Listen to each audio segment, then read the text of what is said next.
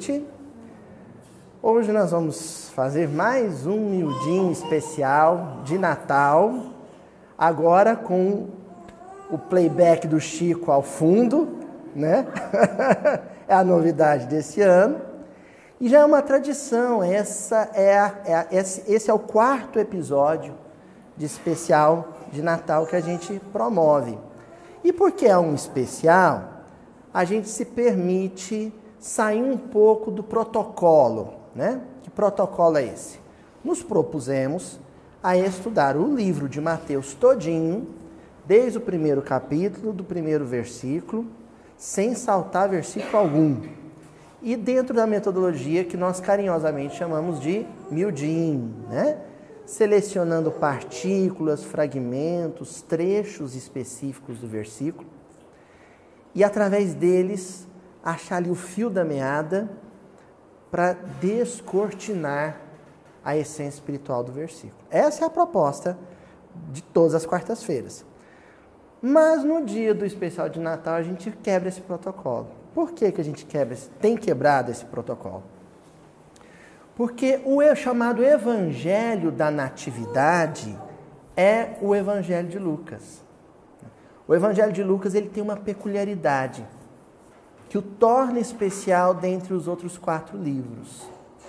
Lucas compôs a estrutura narrativa do livro a partir, primeiro, das pesquisas e dos levantamentos biográficos realizados por Paulo em torno da vida de Jesus, em torno da atividade dos discípulos, mas também ele coletou informações das próprias, da própria memória de Maria de Nazaré, em Éfeso. Né? Então, isso faz com que a narrativa de Lucas sobre o nascimento de Jesus seja especial. Pela simples razão de que aquilo que tá está relatado no livro de Lucas sobre o nascimento de Jesus é memória de Maria. Entenderam? Então, desde então que a gente está tentando aproveitar essa brecha né, do dia de Natal para refletir, meditar um pouco sobre o Natal de Jesus. Então, a escolha desse ano para realizar esse estudo foi um versículo do capítulo 2 do Evangelho de Lucas. No ano passado, a gente estudou o capítulo 2 também, só que o versículo 7.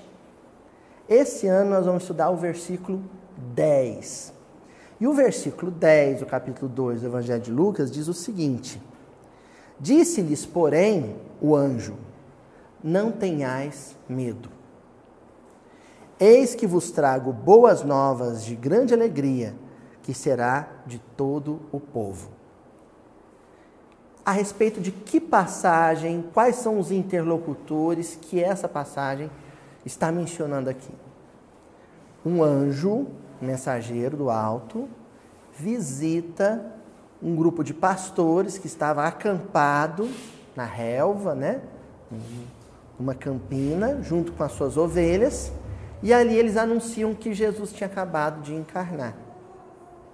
Então essa fala, ela é dirigida aos pastores. Quem está falando é um anjo. Vamos repetir? Não tenhais medo. Eis que vos trago boas novas de grande alegria, que será de todo o povo. Essa é a passagem. Até esse momento, esse, esse é o quarto episódio, até esse momento, nós não tínhamos mencionado os tais pastores. Então, esse ano, a gente vai dar é, esse cartaz para esses personagens da Natividade que são tão importantes. Porque o pastor, dentro da cultura judaica, ele representa o componente da liderança. Né? Nós já estudamos aqui em algumas reuniões, em alguns episódios, o sentido da letra lamed no hebraico, né? Aquela que tem um formatozinho de cajado. Lembram disso? E o formato de cajado é sim uma alusão à atividade pastoril. E a letra, além de fazer uma alusão à atividade pastoril, ela representa liderança. Por isso que a letra Lamed, ela tem por número de gematria o 12. Quantos apóstolos Jesus reuniu? Quantos discípulos? Doze. Então, o doze está associado ao Lamed, que está associado à atividade do pastor, que está associado à liderança. O pastor lidera, ele conduz. Ele, aliás, ele não conduz simplesmente, ele conduz guardando, conduz protegendo, conduz, lidera, dando proteção. É o símbolo do, do pastor. Quando esse anjo ele aparece para esse grupo de pastores, se dirige a eles e faz a seguinte exortação: Eis que vos trago boas novas, boas notícias de grande alegria. Ali está toda a diretriz de atividade apostólica na terra. Está um manual de atividade, de ação, de efetivação da evangelização nas mãos da figura do apóstolo na terra. Ah, Luísio, mas eu não sou apóstolo, quem sou eu para me comparar aos apóstolos? Nós somos apóstolos em potencial.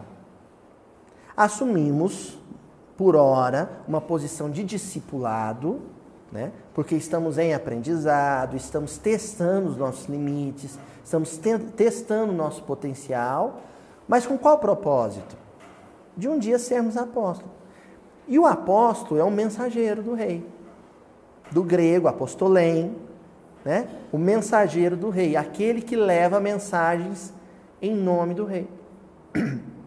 Então, gente, quando a gente chega em casa, por exemplo, e, e diz para a mãe, diz para o pai, diz para a esposa, para o esposo, eu te amo.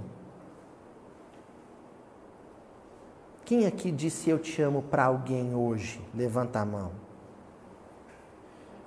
Estamos precisando dizer mais essa frase. Né?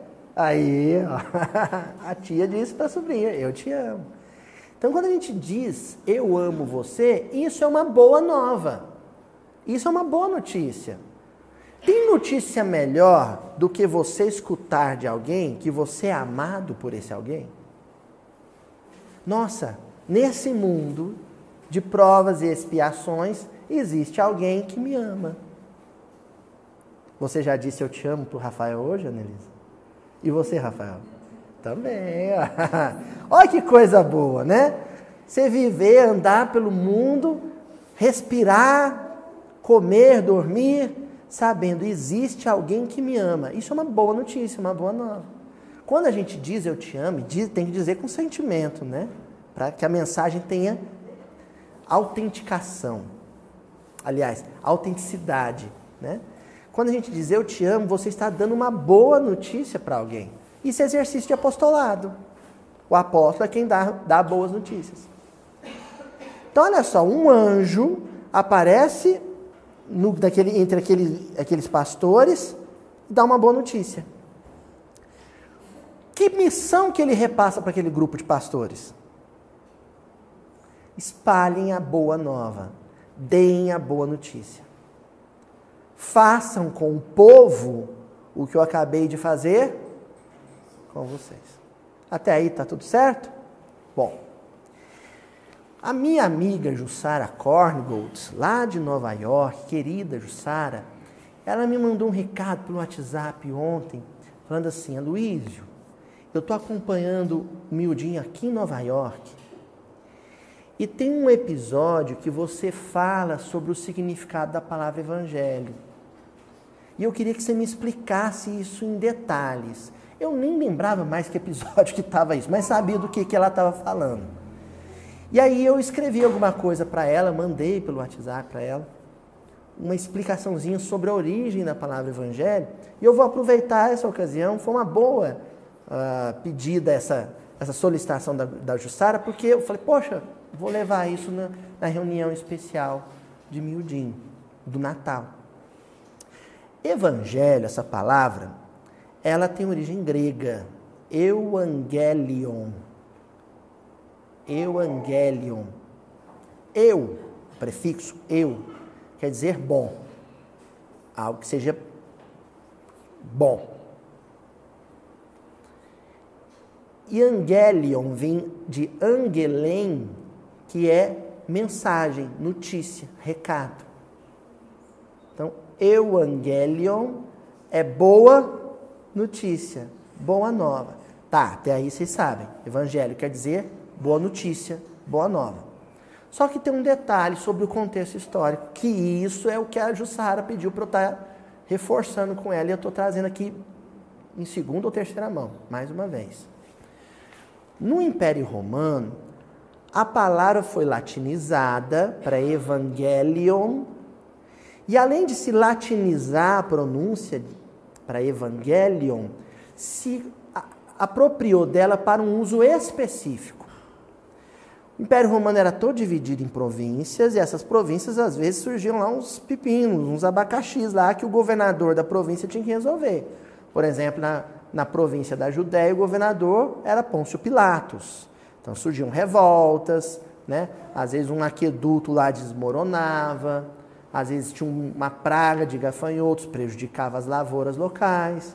Sempre que tinha um problema local, o principal papel do governador da província era emitir uma epístola, uma carta, uma missiva, que ia percorrer lá aquelas estradas, aqueles caminhos romanos, né? Todos os caminhos levam a Roma, não é assim?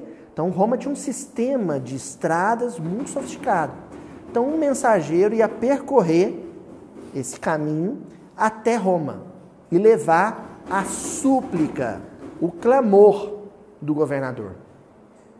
O governador dizendo para o império, para o imperador: estamos em apuros, estamos em dificuldade, socorra-nos. E aí vinha em seguida a resposta do imperador. Ele pegava e respondia essa carta. Um portador, um apóstolo, um mensageiro, ia pegar essa mensagem do imperador e levar de volta para o governador. E o governador abria e estava lá: olha, estou enviando tantos mil soldados, estou enviando engenheiros e construtores, estou enviando tantas, tantos, tantas moedas de ouro como recurso financeiro. A resposta do imperador à súplica da província era sempre uma boa notícia, uma boa nova. Quando o governador pegava a mensagem do imperador, a resposta do imperador, ele exultava de alegria, porque ele sabia que dentro daquele pergaminho, dentro daquela mensagem, estava a solução para o problema que tivesse. Eles chamavam essa mensagem, resposta do imperador, de Evangelion. Evangelho. O evangelho era a resposta do governo central de Roma às necessidades e os clamores das províncias em que o, o império se dividia. Quando os, os evangelistas foram estruturar e compor o, proto-evangelho de cada livro que a gente conhece hoje, canônico, né? Essa, essa palavra ela surge como um correspondente, uma metáfora impecável, perfeita, para aquilo que Jesus representa. Então a humanidade tem angústias, a humanidade chora, a humanidade sofre, a humanidade não sabe o que fazer perante uma série de problemas familiares, sociais, políticos, econômicos. A humanidade cai de joelhos e a humanidade suplica a intervenção o socorro, a misericórdia, a bondade do grande imperador do universo. Ó, enviou a mensagem. A prece suplicante é uma mensagem enviada a Deus pedindo resposta para aquela dificuldade. E Deus respondeu. Ele envia de volta uma resposta. Só que ele envia, Rafael, uma resposta viva. Uma resposta que falava, uma resposta que caminhava, uma resposta que abraçava, uma resposta que chorava, uma resposta que sorria, uma carta viva. Que no mundo recebeu o nome de Yoshua ben Youssef, Jesus, filho de José. Jesus é o Evangelho de Deus. Ele é a boa notícia de Deus. Ele é a resposta generosa de Deus a todos os clamores, a todas as angústias humanas. Isso que é evangelho. Agora, o governador da província encaminhava o problema para o imperador. O imperador devolvia o problema com uma resposta, com uma orientação, com uma voz de comando. Daí o governador pegar a resposta do imperador e executar a ordem ou não era um problema exclusivo do governador. O que o governador ia fazer com o recurso enviado ou com a orientação encaminhada, isso era a responsabilidade de quem recebeu a boa nova, de quem recebeu o Evangelion. Jesus é a resposta de Deus aos clamores do homem. Agora, o que o homem vai fazer com essa resposta? O que ele vai fazer dessa resposta? Como ele vai usar essa resposta para melhorar a sua vida e solucionar os problemas que tinha? Isso é responsabilidade do homem. Isso é responsabilidade do homem.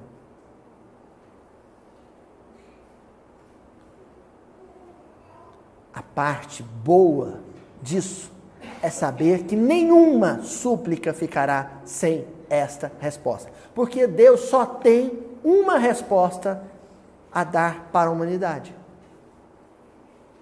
Para qualquer angústia, para qualquer aflição, para qualquer desespero, a resposta de Deus ao homem na terra é uma só: Jesus.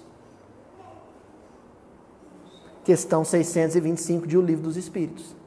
Qual é o tipo mais perfeito que Deus tem oferecido à humanidade para lhe servir de guia e modelo? Vede Jesus. Vejam Jesus, observa Jesus, estuda Jesus, analisa Jesus, compreenda Jesus, viva Jesus. Essa é a resposta.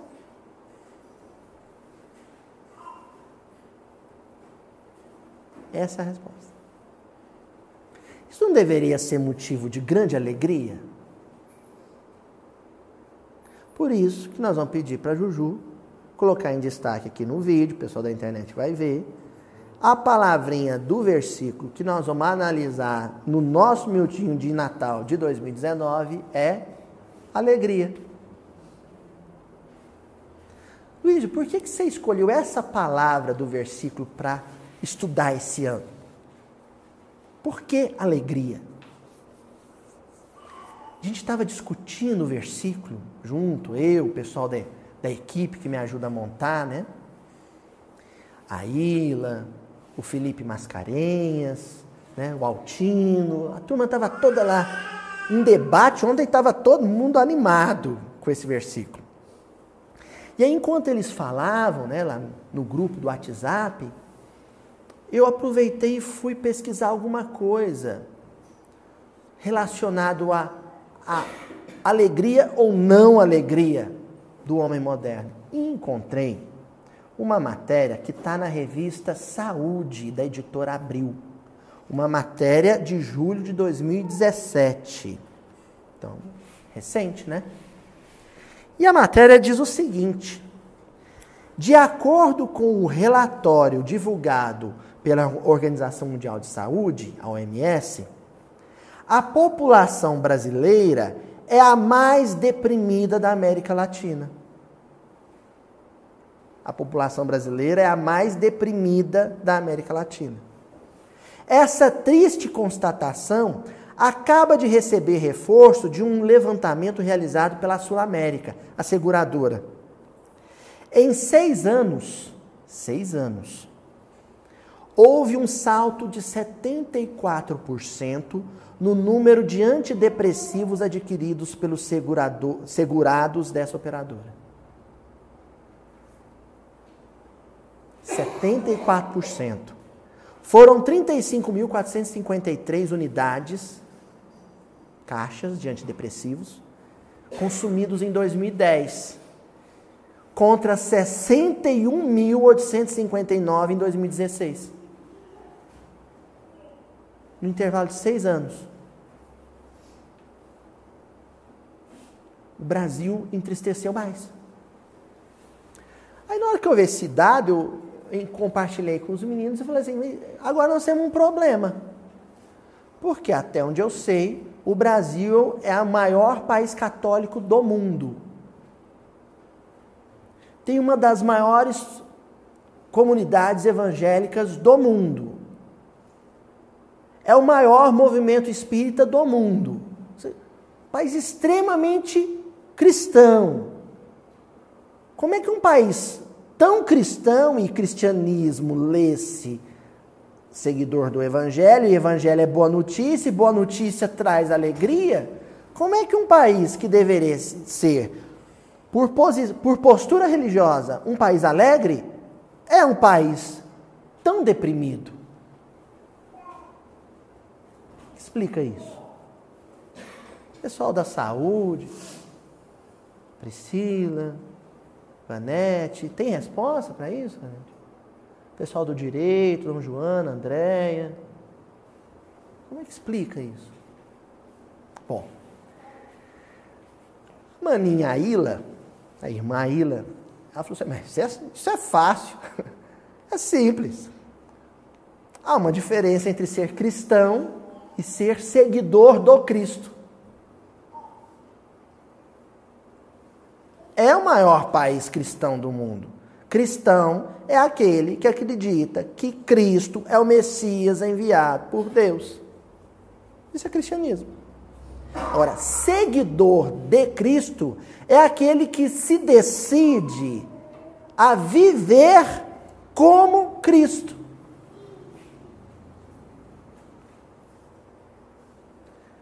Quem se decide a viver como Cristo é alegre. Como nem todo cristão é seguidor de Cristo, nem todo cristão é alegre. E a gente começou um debate lá muito legal, que a gente chegou a algumas conclusões. Que é assim. Então, o comentário que eu vou fazer agora é para o movimento espírita, mas é também para toda a comunidade cristã brasileira, sobretudo. Que é o seguinte: parece, a impressão que fica é que cristianismo ou ser cristão se tornou sinônimo de prosperidade, saúde, sucesso, segurança emocional e familiar. Fulano é cristão e depois que conheceu Jesus, a vida dele prospera financeiramente, ele não tem problema em família, ele tinha uma doença incurável que ele curou, então, a vida dele é né, tudo tinindo. O que, que acontece quando você começa a enfatizar, bater nessa tecla, enfatizar esse discurso? Ele não é real. Ele é mentiroso. Ele não é verdadeiro. É uma falácia. Ninguém é isento de problema. Então, o sujeito da comunidade cristã, seja ela qual for, quando ele descobre que está com uma doença muito feia, brava, quando ele recebe uma carta de demissão, quando ele descobre que o nome dele foi para o SPC, que o, a conta está no vermelho no banco, quando ele descobre que o filho e, e, e a filha estão com problema no casamento, que o neto está mexendo com droga, quando ele descobre que tem um problema, ele não compartilha com os companheiros de comunidade cristã. Porque se ele for católico ou ele for evangélico, e ele falar que está vivendo desses problemas, que a esposa está adulterando, que o filho está saindo de casa para mexer com tráfico, se ele conta isso na comunidade cristã, os outros vão dizer: você está vivendo esse problema porque você cometeu algum pecado de morte. Porque só vive esse problema quem, de quem Deus se afastou, e Deus só afasta de quem cometeu o pecado de morte. Como ele não quer se passar por um pecador, junto à comunidade, ele guarda o problema para ele e não compartilha com ninguém. E aí, se a religião, o sentido da religião, é que a religião seja a tábua de salvação, o socorro, o respiro em momentos de grande angústia, se você não encontra essa consolação na própria religião, você não a vê em lugar nenhum mais. E aí bate uma coisa chamada desespero. E o desespero escorrega fácil para a depressão. Principalmente se houver por parte da pessoa uma predisposição genética. Ainda bem que no movimento espírita não é assim. Por que vocês deram essa risadinha maldosa? No movimento espírita, ele também não vai contar que está passando por essas dificuldades. Sabe por quê? Porque o companheirinho espírita, que põe tudo no diminutivo, que chama ele de irmãozinho, de amiguinho, vai virar para ele e vai falar assim: Ah, meu irmãozinho, isso aí é uma dívidazinha que você tem do passado. É kármico. Você aprontou alguma coisa muito feinha no passado. Quem quer ouvir isso? Eu não quero que ninguém jogue na minha cara que no passado eu aprontei. Se Deus, que é Deus, me ajudou a não lembrar do passado, tem um espírita de porco. Tem um espírito de porco e um espírita de porco. Tem um espírita de porco que ele vai fazer questão de jogar na minha cara o que Deus não quis jogar. É ou não é? Aí eu, espírita, não compartilho com ninguém na minha comunidade religiosa, no meu centro espírita, os problemas pelos quais estou passando. Vou segurando as pontas sozinho, sozinho, sozinho, sozinho, sozinho. E como eu também sou espírita, ah, espírita não procura um terapeuta, espírita não toma medicação.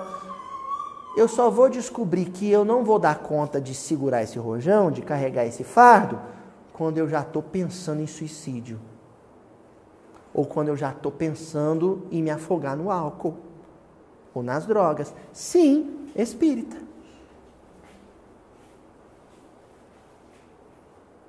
Esse é o grande problema.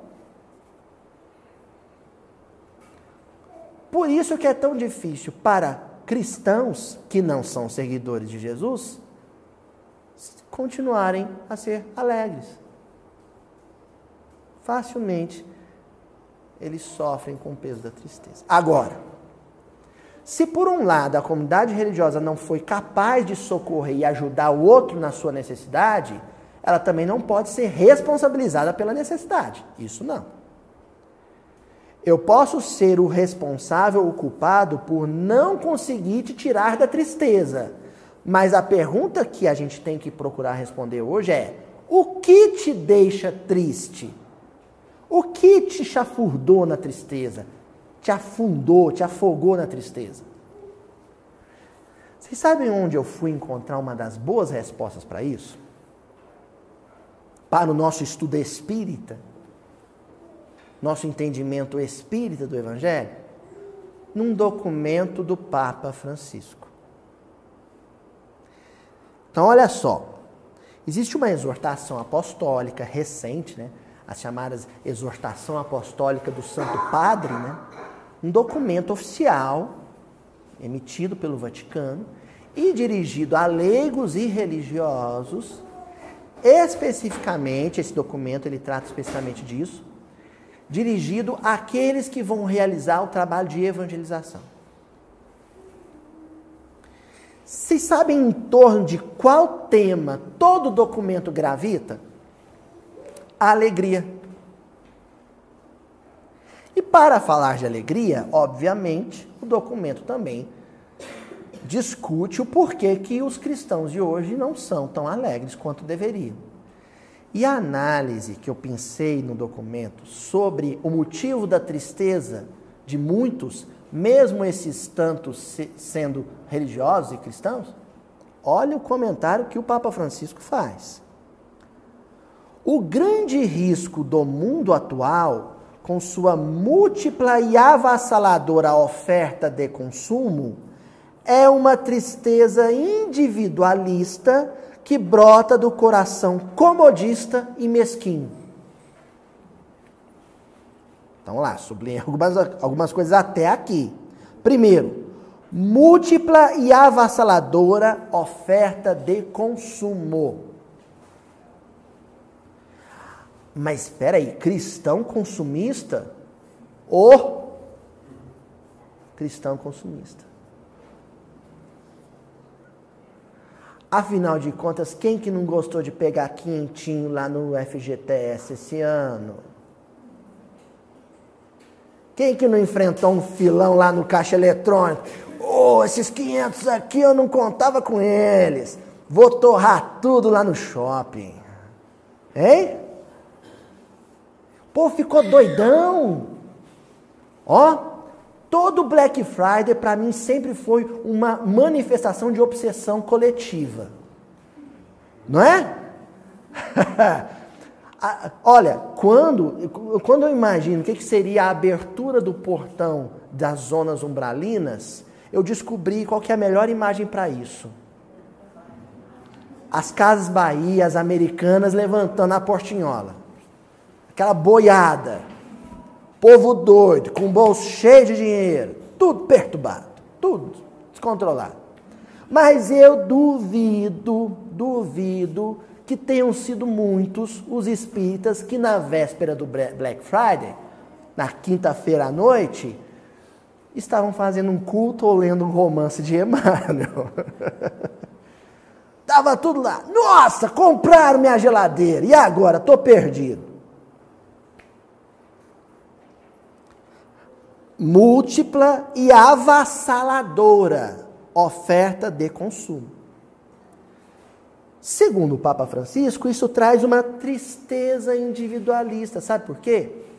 Onde tem consumo, tem espírito de competitividade.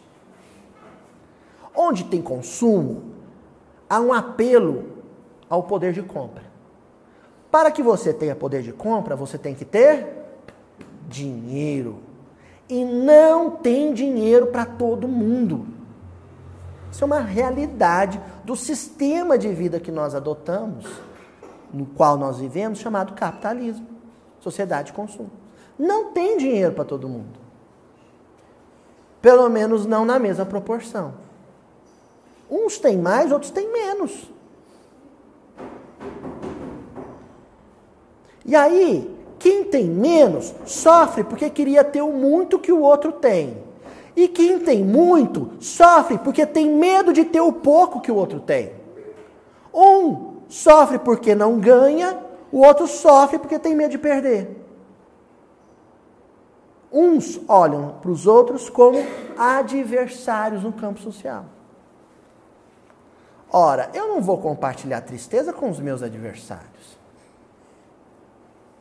A Luiz, eu ainda não entendi. Dá um exemplo mais concreto, simples.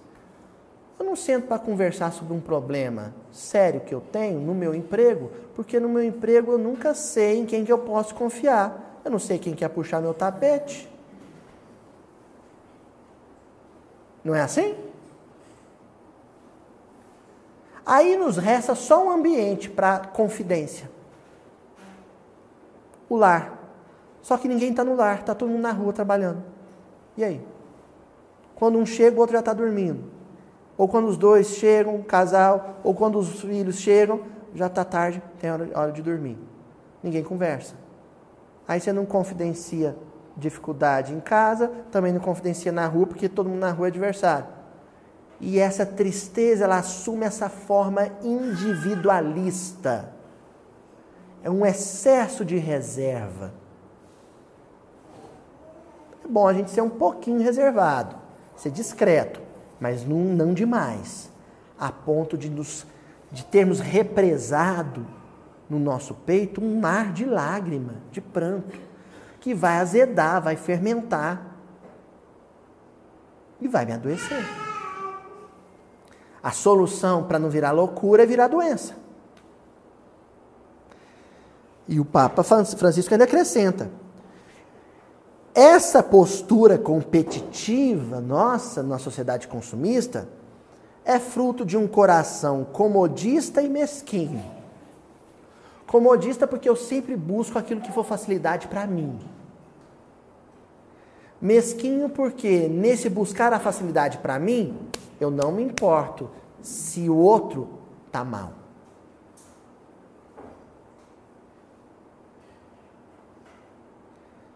Tenho certeza que todo mundo aqui no salão, eu falo pelo menos por mim, e a turma na internet, que a essa altura já tem lá prontinho a sua ceia de Natal. Quando passar o vídeo, inclusive, vai ser no dia 24 de dezembro, né? A véspera de Natal. Mas eu, eu realmente estou sofrendo porque nem todo mundo terá uma boa ceia de Natal?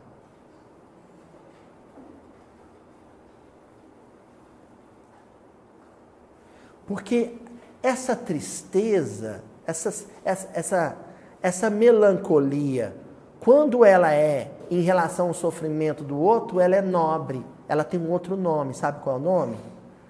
Solidariedade. Tem até uma palavrinha mais oportuna: empatia. Agora, quando eu estou sofrendo porque o meu Natal desse ano não está sendo tão farto quanto o do ano passado, aí isso tem um outro nome: frustração, egoísmo, capricho, manha individual. A minha tristeza vai nascer quase sempre disso.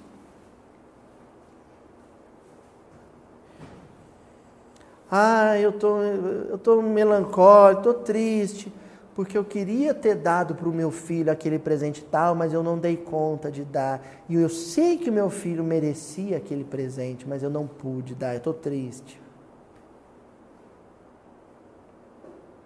Bobagem.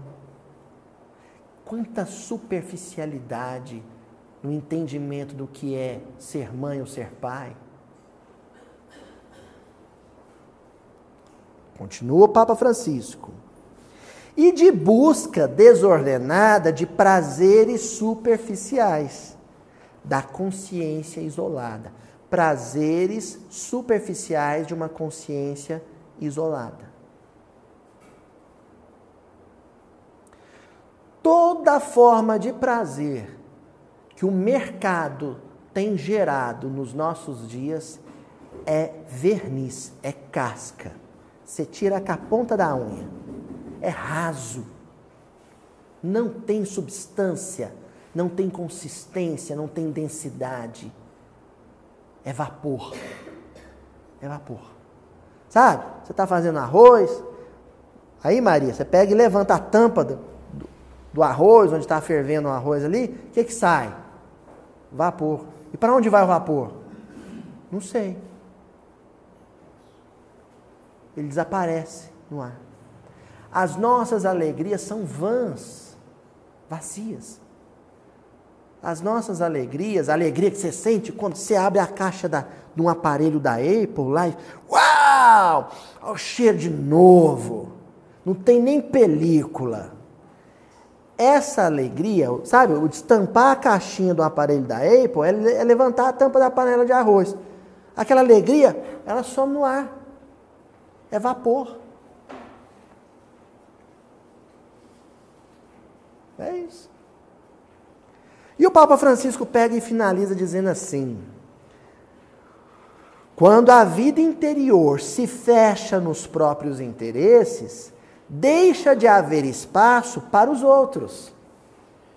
Já não entram os pobres, já não se ouve a voz de Deus já não se goza da doce alegria do seu amor, nem fervilha o entusiasmo de fazer o bem. Este é um risco certo e permanente que correm também os crentes. Eu achei isso aqui ótimo, sublinhei. Esse é um risco certo e permanente que correm também os crentes. Cristãos de todas as agremiações também podem cair em depressão profunda. E por estes motivos que nós mencionamos: consumismo, superficialidade, individualismo. Cristãos caem em depressão por motivos vãos, superficiais, mesquinhos, egoístas. Muitos caem nele, transformando-se em pessoas ressentidas, queixosas, sem vida. Pessoa vai, sabe? Tem gente que tem coragem de queixar de problema financeiro com a gente. E você vê que a pessoa está com um carro bom, com a roupa boa, mora num lugar bom. E só reclama, reclama, reclama, reclama, reclama de que tá, as coisas estão tá apertadas, está difícil, está apertado, está difícil. E outras pessoas que às vezes não tem calçado para pisar o chão. Que moram num lugar que você não passaria nenhuma hora, que dirá viver lá. E você pergunta, e aí, como é que estão as coisas? Tá uma maravilha, do jeito que Deus manda, tá uma beleza. Qual a alegria real? Esse outro fulano, o reclamão, o queixoso, é pessoa oca por dentro, sabe? Ela é vazada. Só casca. Qualquer vento derruba. Esse é o comentário do Papa Francisco. Aí, eu encontrei lá no livro Fonte Viva, no capítulo 9, para a gente refletir sobre esse finalzinho da mensagem do Papa Francisco, uma mensagem do Emmanuel que se chama Estejamos contentes. A palavra contente, ela tem esse duplo sentido, né? É, o campo semântico dela é, é tão amplo, porque ela, ela se refere, ela diz, faz referência a contentamento no sentido de alegria, fulano está contente. Ah, hoje eu estou tão contente. Mas também a referência ao contentar-se, ao estar feliz com o que se tem a não querer mais do que se tem. Só é contente a pessoa que se contentou. Vocês já tinham pensado nisso? Quem não se contenta com nada, nunca está contente. E eu sempre, acho que eu já dei esse exemplo aqui umas mil vezes. Eu, eu, à medida, gente, que o tempo vai passando, eu vou ficando mais velho, eu vou ficando repetitivo. Vocês não se não liga, não. Eu já estou daquela fase de contar a mesma piada três vezes. Minha sobrinha sofre comigo. Eu falo dez vezes a mesma coisa. Né? E tem um, um, uma fala do meu amigo Gilberto Costa Vale, querido Gilberto, que eu acho ótimo, que ele falava assim, Aloysio, certas alegrias, elas se assemelham a tentar matar a sede com água do mar, com água salobra. Porque quando você vai matar a sede com a água do oceano, quanto mais você bebe, o que, que aumenta? A sede.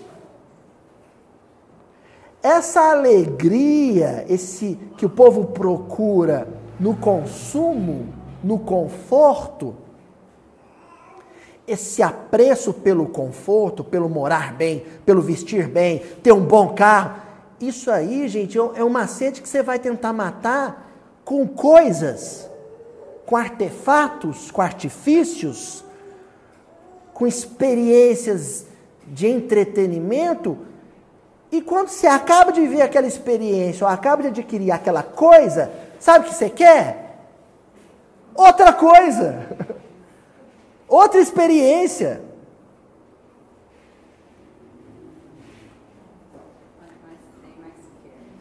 E aquilo vai começar em algum ponto. Em algum ponto. Eu não sei qual.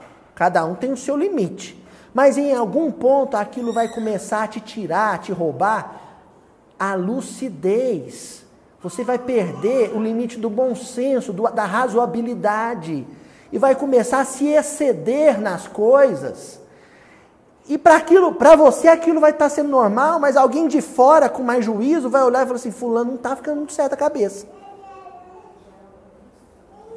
Uma compulsão. Fulano, mas essa bolsa que você tá aí é nova? É, você gostou? Comprei na CS Club.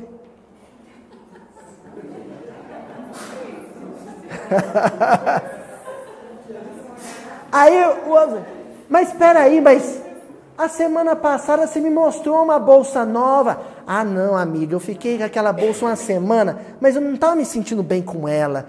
Sabe, não, não bateu.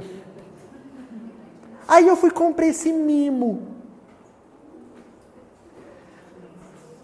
O outro vai nitidamente perceber que aquela senhora, que aquela senhorita, está no normal dela. Está perdendo o rumo. Porque excesso de coisas nos nossos armários, num país com um drama social de fome e carência tão grave, isso é crime. Os juízes do mundo não considerarão crime. Mas na, no altar da consciência e no tribunal da consciência, você já está condenado.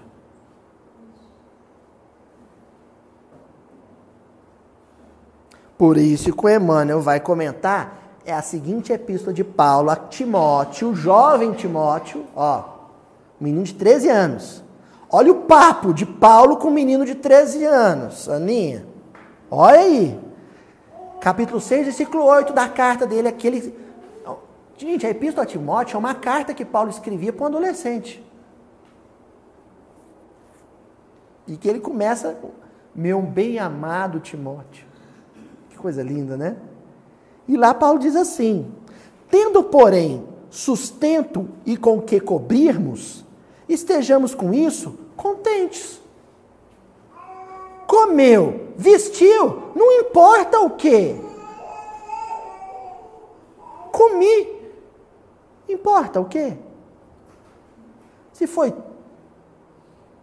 sardinha ou foi, foram vieiras, não importa. Oi? Vestir, não importa.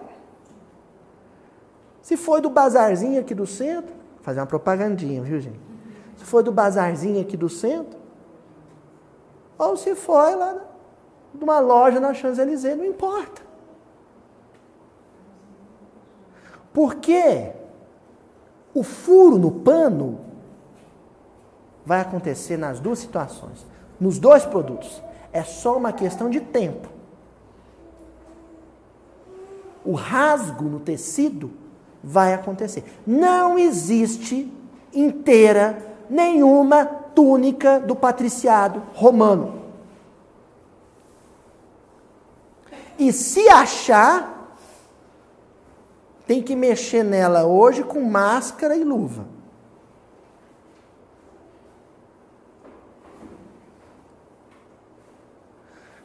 Ah, Luiz, mas e se eu ganhar de alguém? Pelo amor de Deus, a gente tá, é só usar o bom senso. Ninguém está falando assim, ah, é uma roupa, é um terno Armani? Não uso. Porque eu quero evoluir. Nós não estamos falando disso. Nós estamos falando da pessoa que vive em função do terno Armani, que cultua o terno Armani, que ama o terno do Armani. Se eu falar mais uma vez, eu ganho música do Frank Fantástico, né? O problema é o culto. É o curvar-se. É o enlouquecer. É o trabalhar 18 horas por causa de um pedaço de pano. Que você pensa que vai te dar alegria, mas essa alegria desaparece no ar como o vapor da panela de pressão. E não nos enganemos. Tem gente que também enlouquece por causa da banquinha da 25 de março. Vai lá no Saara, no Rio de Janeiro, na 25 de março, na Feira Hip em BH. Tem gente enlouquecendo, saindo no tapa com o outro por causa da promoção. Tá doido também. Ali o prazer é quanto eu consegui comprar, né? Por tantos reais.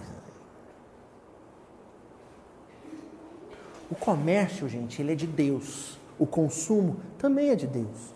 Tudo que eu estou usando aqui foi comprado. Alguma coisa foi ganhada. Só o que a gente não pode perder é o juízo. É o eixo.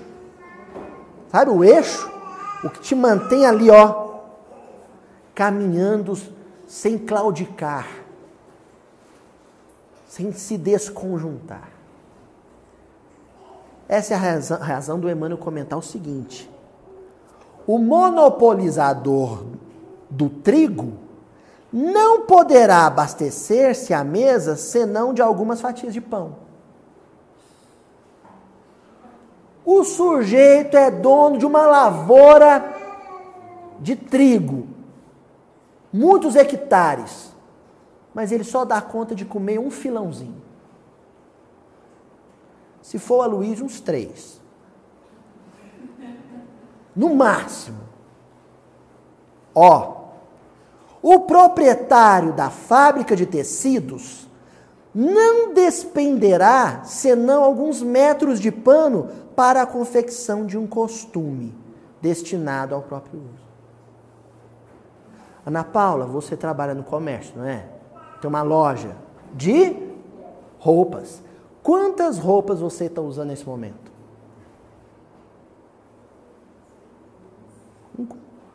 O costume é o conjunto, né? Calça, blusa, sapato. Quantas calças você está usando? Uma. Quantas blusas? Uma. Quantos sapatos? Dois, na palma. Um par. Só o que dá para usar. Aí sabe o que, que o Chico fazia?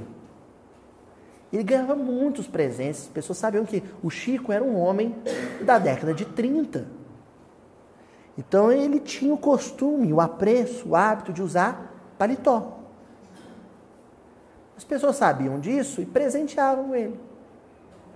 Ele agradecia e guardava e usava um paletó. Um.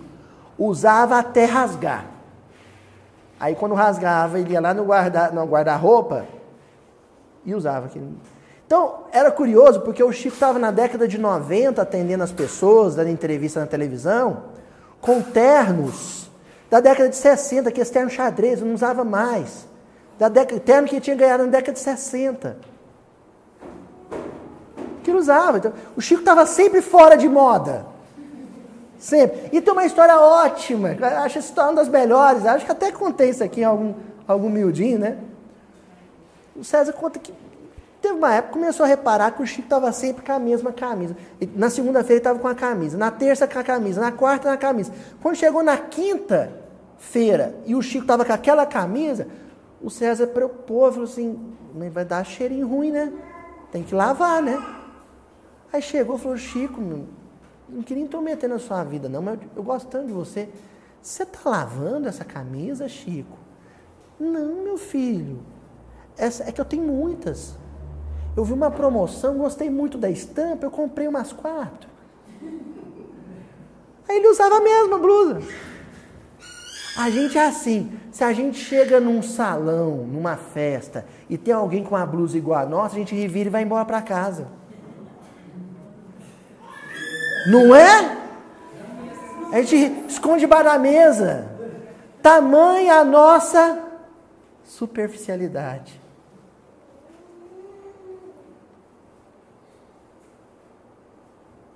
Mano, continuou, ó.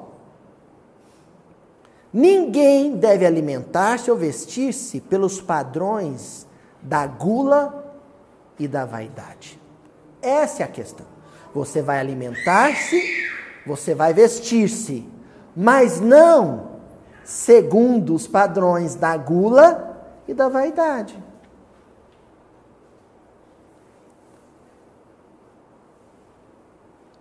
Há uma diferença entre achar um sapato bonito na vitrine e calçá-lo, comprar, fazer uma prestaçãozinha e calçar e ficar feliz com ele no pé, e você se endividar, estourar o cartão, sujar o nome para montar um hall inteiro de sapatos.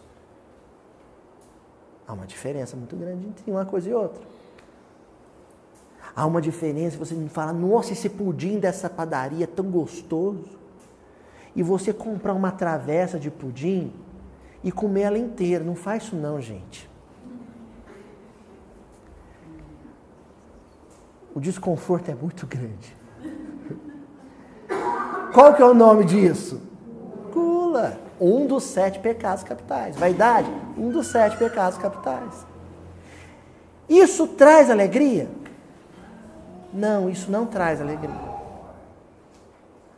Isso não traz contentamento. E aí o Emmanuel encerra dizendo assim: estejamos alegres e auxiliemos a todos os que nos partilham a marcha, porque, segundo a sábia palavra do apóstolo, se possuímos a graça de contar com um pão e com um agasalho para cada dia, cabe-nos a obrigação de viver e servir em paz e contentamento. A minha alegria, a alegria do cristão, a alegria que os anjos propõem àqueles pastores da noite de Natal é: você comeu um pedaço de pão hoje? Você cobriu o corpo hoje? Alegrai-vos. A nossa tristeza vem da saciedade. A gente já está tão farto, tão exageradamente farto de tudo, que nada nos contenta mais nada nos alegra mais. A companheira do grupo de estudo aqui da reunião de pais, no domingo, ela trabalha numa loja infantil de brinquedos. E ela relatou para mim que um dia chegou um pai com um menino.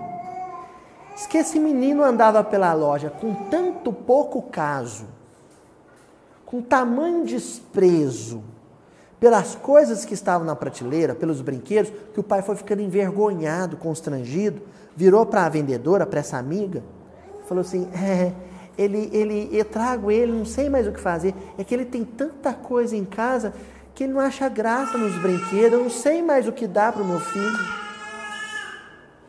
Quer dizer, era um menino que estava numa loja de, de brinquedo, com o pai dizendo assim: compra o que você quiser, mas a expressão dele não era de alegria. Porque nada ali podia dar alegria mais. Ele não se contentava mais com nada. A gente tem que chegar ao ponto, para a gente já enfatizar, encaminhando para o final do estudo, de só se alegrar com uma coisa. Olha, a gente tem hoje pessoas que não se alegram com muitas coisas. Mas evolução, gente, evolução mesmo, tal qual nos orientou e nos encaminhou o nosso Senhor Jesus Cristo, é aquele ponto em que a alegria, ela resplandece, ela se ilumina, ela brilha, quando a gente se contenta com uma única coisa: estar encarnado. Olha aqui que coisa linda. Lá no livro dos Espíritos, na questão 171, Aliás, gente, a questão é 171, mas é a mais pura verdade que está sendo dito aqui. Há um comentário de Kardec. E o comentário de Kardec, para mim, vale a resposta. Que é o seguinte: o homem que tem consciência da sua inferioridade, aure consoladora esperança, ó alegria, na doutrina da reencarnação. O sujeito já devia se sentir alegre só de saber que pôde reencarnar. Porque aí, quando você se contenta e se alegra pelo simples fato de estar encarnado, nem o pão e nem o pano se torna mais motivo de alegria. Porque ele é dispensável. Aí, mesmo quando te falta o mínimo pão, e te falta o mínimo tecido, e te falta o mínimo de teto, mesmo ali você está alegre. E Kardec completa dizendo assim: se crê na justiça de Deus, não pode contar que venha achar-se para sempre em pé de igualdade com o que mais fizeram do que ele. Sustém-no, porém, e lhe reanima a coragem a ideia de que aquela inferioridade não deserda eternamente do supremo bem e que, mediante novos esforços, dado lhe será conquistado. Quando ele se dá conta, esse indivíduo, que ele pôde reencarnar e que isso implica que ele vai ter um longo de 20, 30, 40, 80, 100 anos para superar um vício e adquirir uma virtude, isso para ele em si já é motivo de imensa alegria.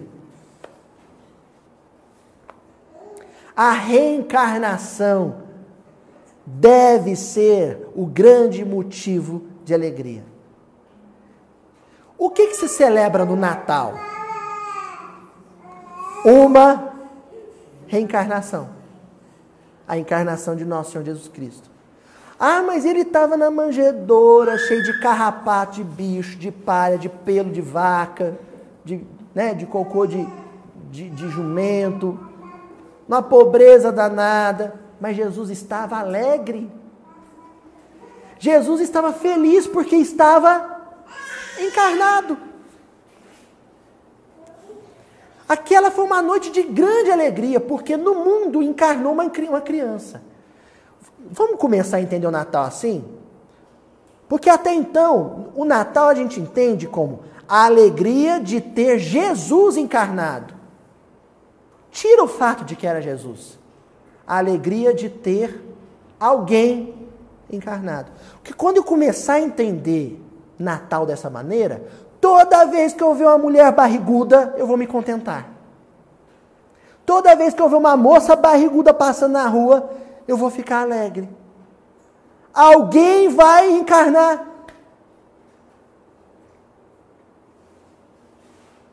Já tinham pensado nisso? Recebi um recado, uma ligação, um WhatsApp lá. Ó, oh, fulana deu a luz, está no hospital, nasceu. Sabe o que vai ser para mim? Natal. É Natal. Reencarnou alguém, é Natal.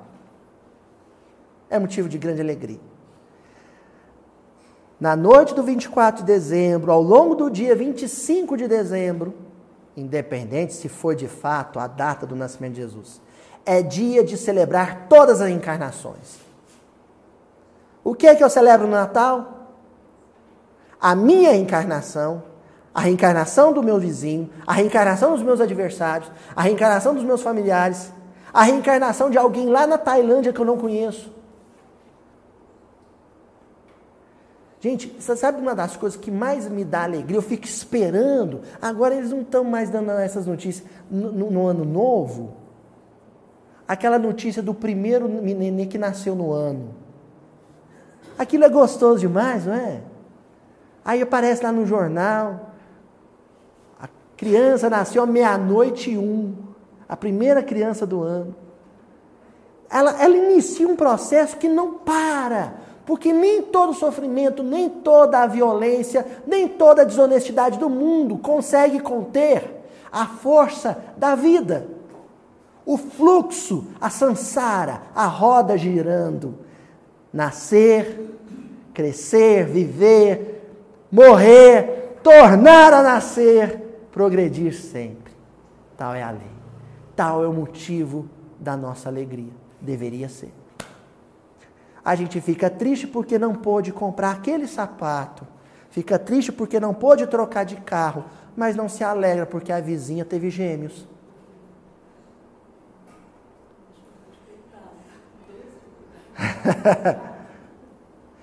Normalmente o que a gente faz, André, é falar assim: nossa, trigêmeos, tadinha, nossa.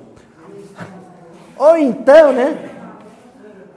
Aquele, aquele colega de serviço que o menino está pequeno ainda, engravidou de novo, você fala assim, é um irresponsável. Quer dizer, a gente perdeu a capacidade de se alegrar com qualquer encarnação. Um companheiro, outro dia, eu fui um companheiro do comércio, estava me atendendo, aí ele virou para mim e falou assim, ah, estou muito preocupado, o meu filho engravidou duas meninas diferentes ao mesmo tempo. Eu vou ser vô de, de duas crianças, de duas mães diferentes. E ele estava arrasado. Eu abri os olhos e falei assim, que beleza! Me assustou assim.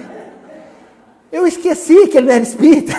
Assim, eu falei, que beleza, dois espíritos reencarnando ao mesmo tempo. Ele me olhou sério e falou assim: É, mas tem que ter juízo, né? Tem que. Tem... Eu dei uma disfarçada, né? Mas é motivo de alegria. E eu comecei a atentar para isso depois que eu fui pai, né? Estava morando com a minha mãe, minha mulher barriguda, minha casa reformando, aquele aperto, aquele sufoco. Mas quando meu menino nasceu, foi uma alegria tão grande que eu comecei a entender que esses benfeitores, eles vibram com cada encarnação que, que ocorre no mundo. Por isso que eu vou encerrar o nosso mil dia especial de Natal de 2019 recorrendo à poesia do meu querido amigo Gladstone Lage. Uma das últimas parcerias dele com o Tim. O Tim Vanessa gravou agora no, no CD ao vivo, Cântaro, né? A canção se chama Nosso Natal. Olha só a análise do Gladstone. Natal, Natal é redivivo.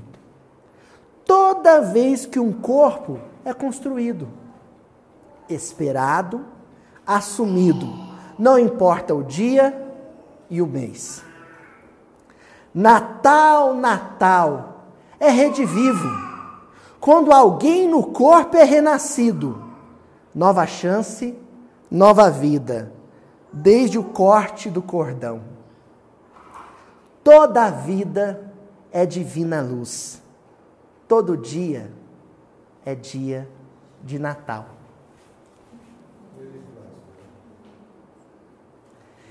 Então eu pergunto para vocês: num país onde tanta gente está encarnando, por que, que a gente está tão depressivo?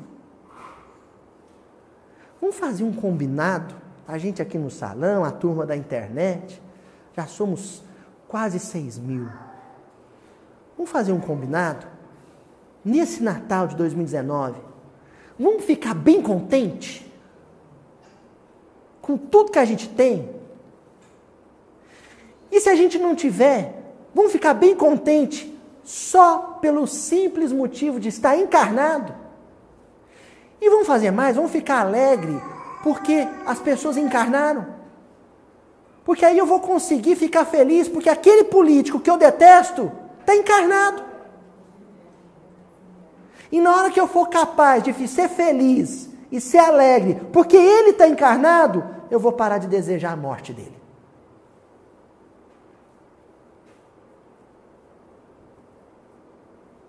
Toda a, a vida é divina luz. Gladstone Lange. Feliz Natal. Viva a vida. Alegria, gente. Até o ano que vem.